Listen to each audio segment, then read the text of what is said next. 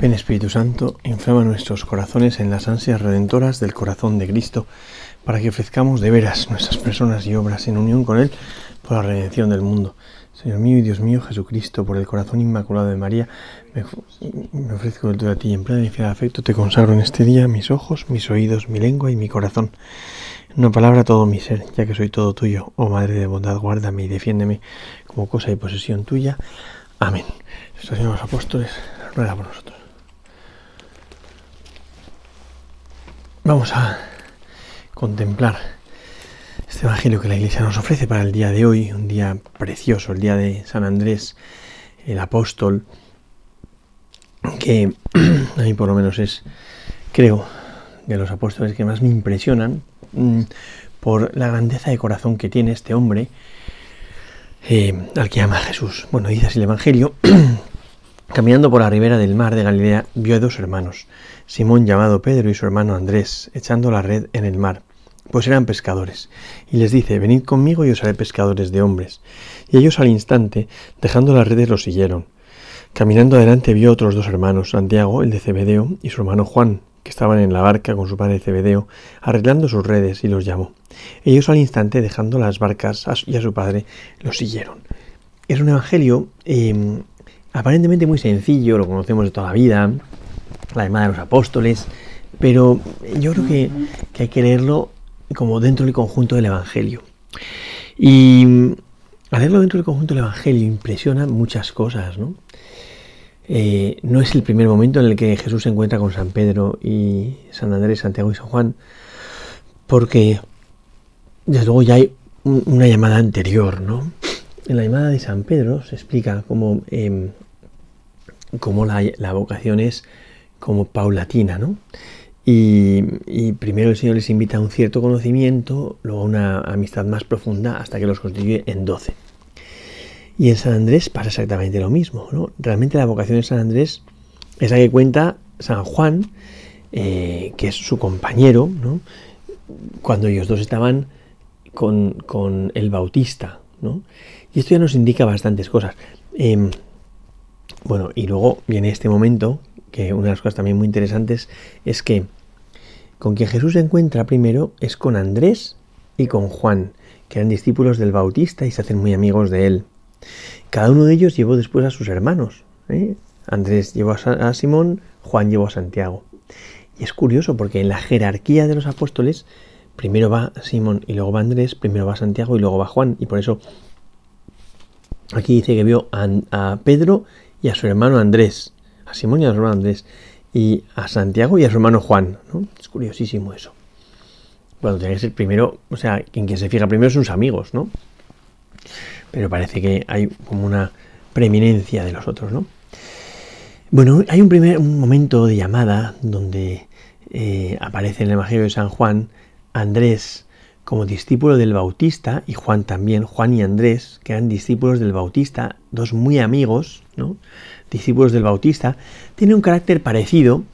Eh, yo diría que Juan más místico, Andrés eh, más apasionado, pero en el fondo los dos tienen fuego en el corazón y quieren seguir, quieren, o sea, buscan más, ¿no? Son gente que no se conforma con poco y que nace en una tradición judía, pero no están satisfechos ni Juan ni Andrés y por eso Ambos, que eran amigos eh, de Betsaida, los dos, eh, hijos de dos socios que trabajaban juntos, Cebedeo y Jonás, ¿no?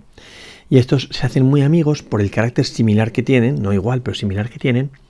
Y entonces, como son inconformistas, que buscan más, se lanzan a buscar, ¿no? Y entonces eh, encuentran a este Juan, el Bautista, y, y lo siguen, y lo siguen, ¿no?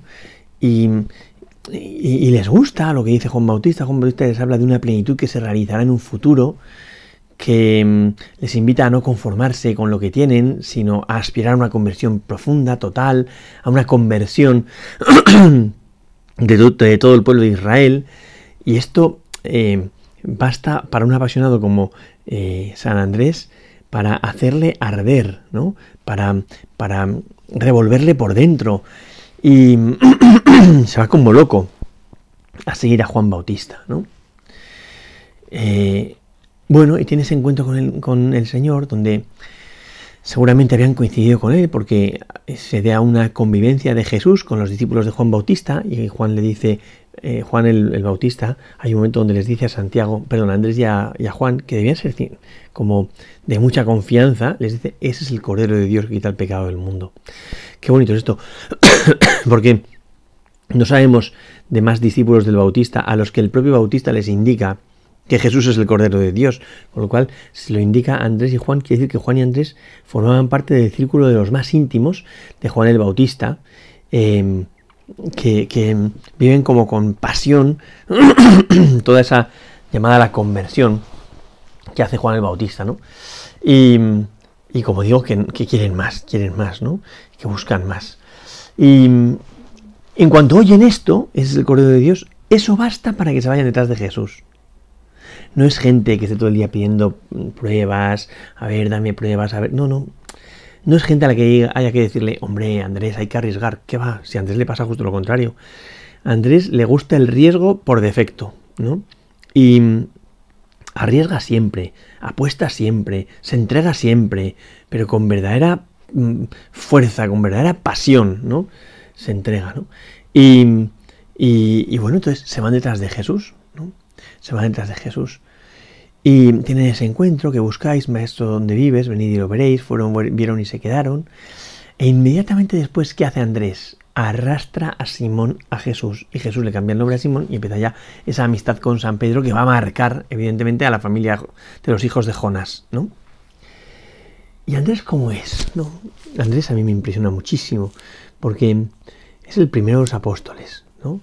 Con esa pasión que le hace arder y que seguramente que revolvía a Juan y lo arrastraba, porque Juan es apasionado, pero es más místico, es más pausado, es muy vehemente en el comportamiento, pero es más pausado en esto.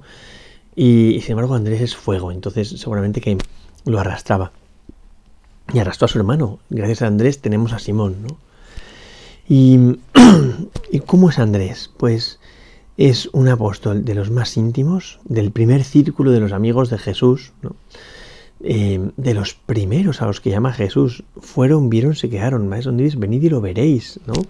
Y fueron, vieron y se quedaron. Entonces, eh, Simón, perdón, Andrés, forma parte de la intimidad de Cristo desde que estaba con Juan Bautista, es de los primeros, ¿no? Pero no necesita un trato especial. No necesita para sentirse querido un trato de cumplido. No necesita que Jesús ande pasándole la mano por el lomo diciéndole, ¡Uy, qué bueno eres, Andrés! No. así como, así como em, em, Pedro em, y, Santiago y Juan sí necesitan quizá un trato más como de, de eh, pues eso, de, venga, sois de los primeros tal y cual, y les lleva a sitios especiales. Andrés no.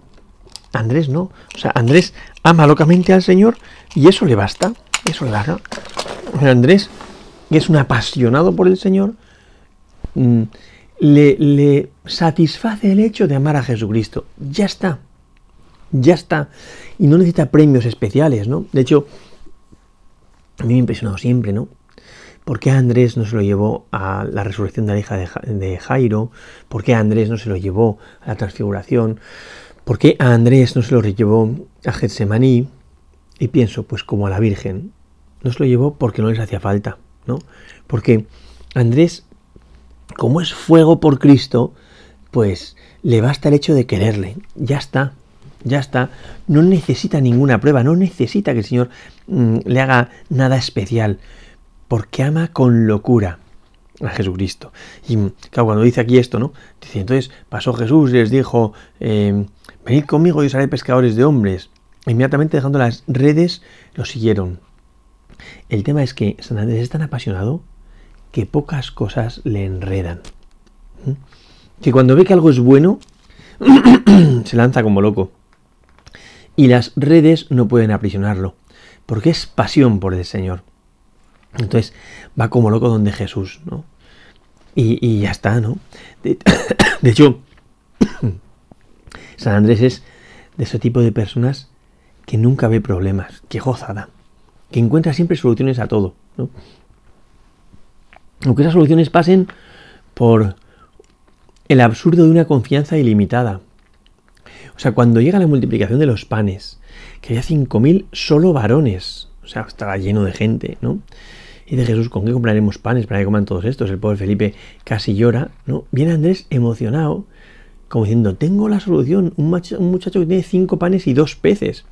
Primero que encuentra al muchacho, segundo que le convence para que los cinco panes y los dos peces, y tercero que viene emocionado para dárselos a Jesús. Y claro, eh, ante la cara de alucinados, me imagino, del resto de los apóstoles, diría, ya, claro, que es eso para tantos, ¿no? Pero ya se lo ha traído a Jesús. El hecho es traer lo poco que tienes ante el Señor.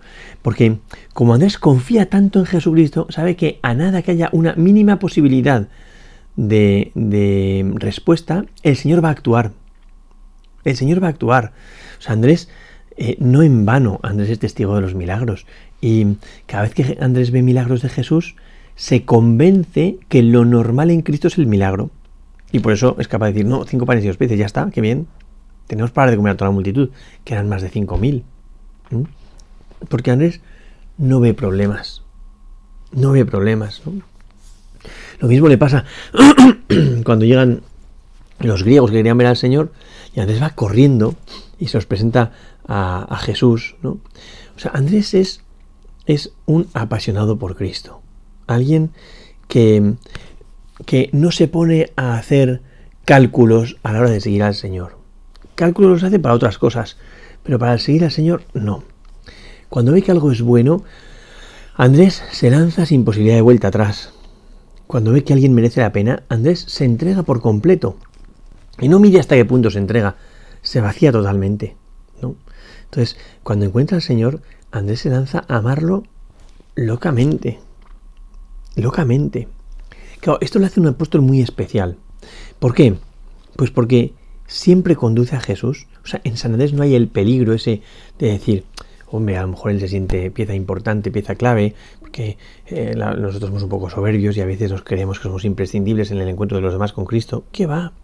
Andrés lleva a la gente a Jesús y se quita de en medio, porque goza tanto viendo que la gente disfruta con Jesús, porque él goza con Jesús, que no quiere quedarse reivindicando una atención, porque yo creo que Andrés es el verdadero abnegado, el verdadero abnegado, porque cuando tú ves su vida, no hay un ego que esté pidiendo una caricia, una complacencia, un, reconocimiento, no lo hay, no lo hay.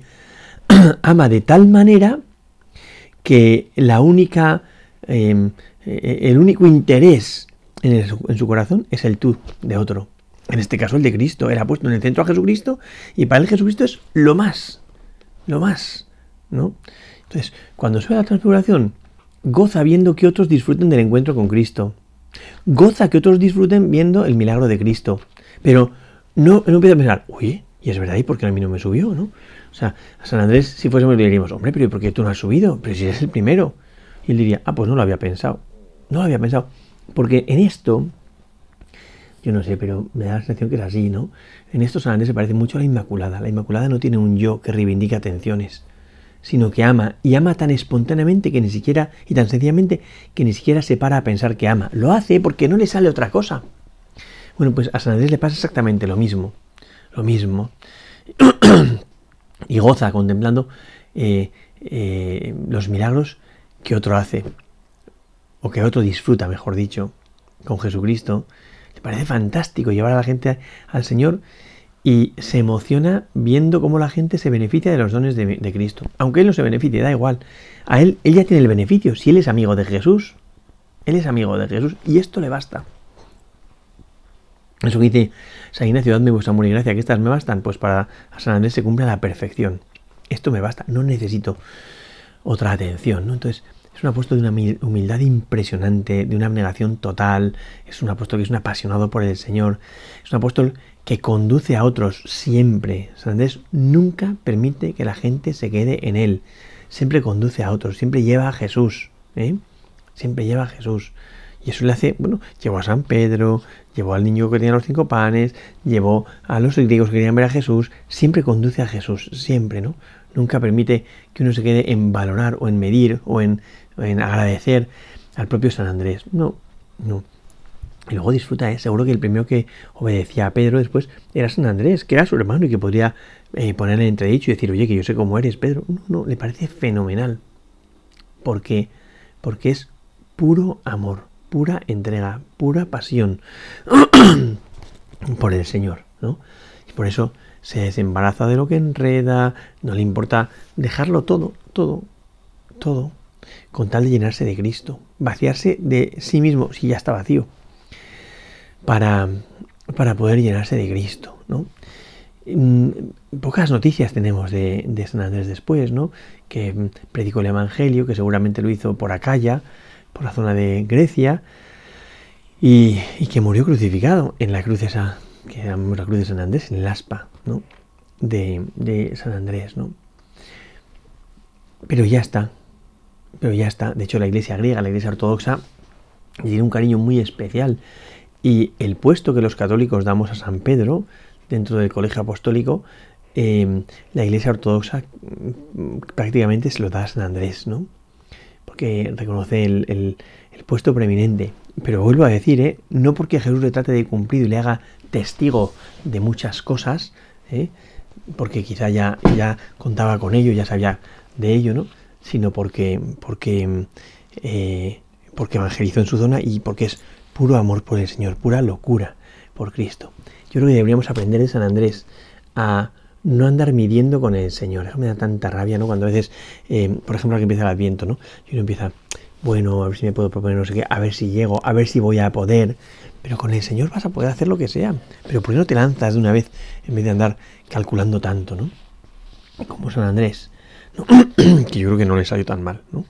Eh, y, que, y que no mide, no mide. Cuando se, se trata de amar a Jesucristo, no miramos tanto. Cuando se trata de entregarnos por Jesucristo, no miramos tanto. Cuando se trata de hacer locuras por Cristo, no miramos tanto. Porque hacen falta locos. Hacen falta locos como San Andrés que se fíen totalmente. Hace falta locos como San Andrés que no exijan pruebas, ¿no? Como María.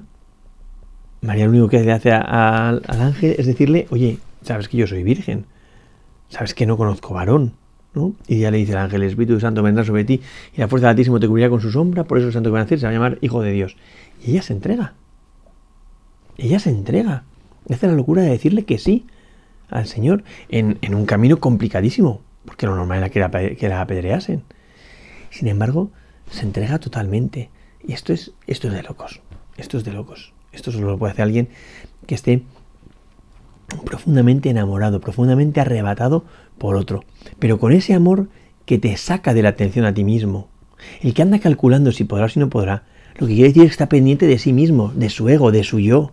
Que quien se convierte en la medida de la realidad soy yo, ¿no? En cambio, quien ama con locura, como ama San Andrés, eh, no repara, para nada, para nada, en si puede, si no puede, si va a ser capaz, no, no, sino que se lanza, ¿no?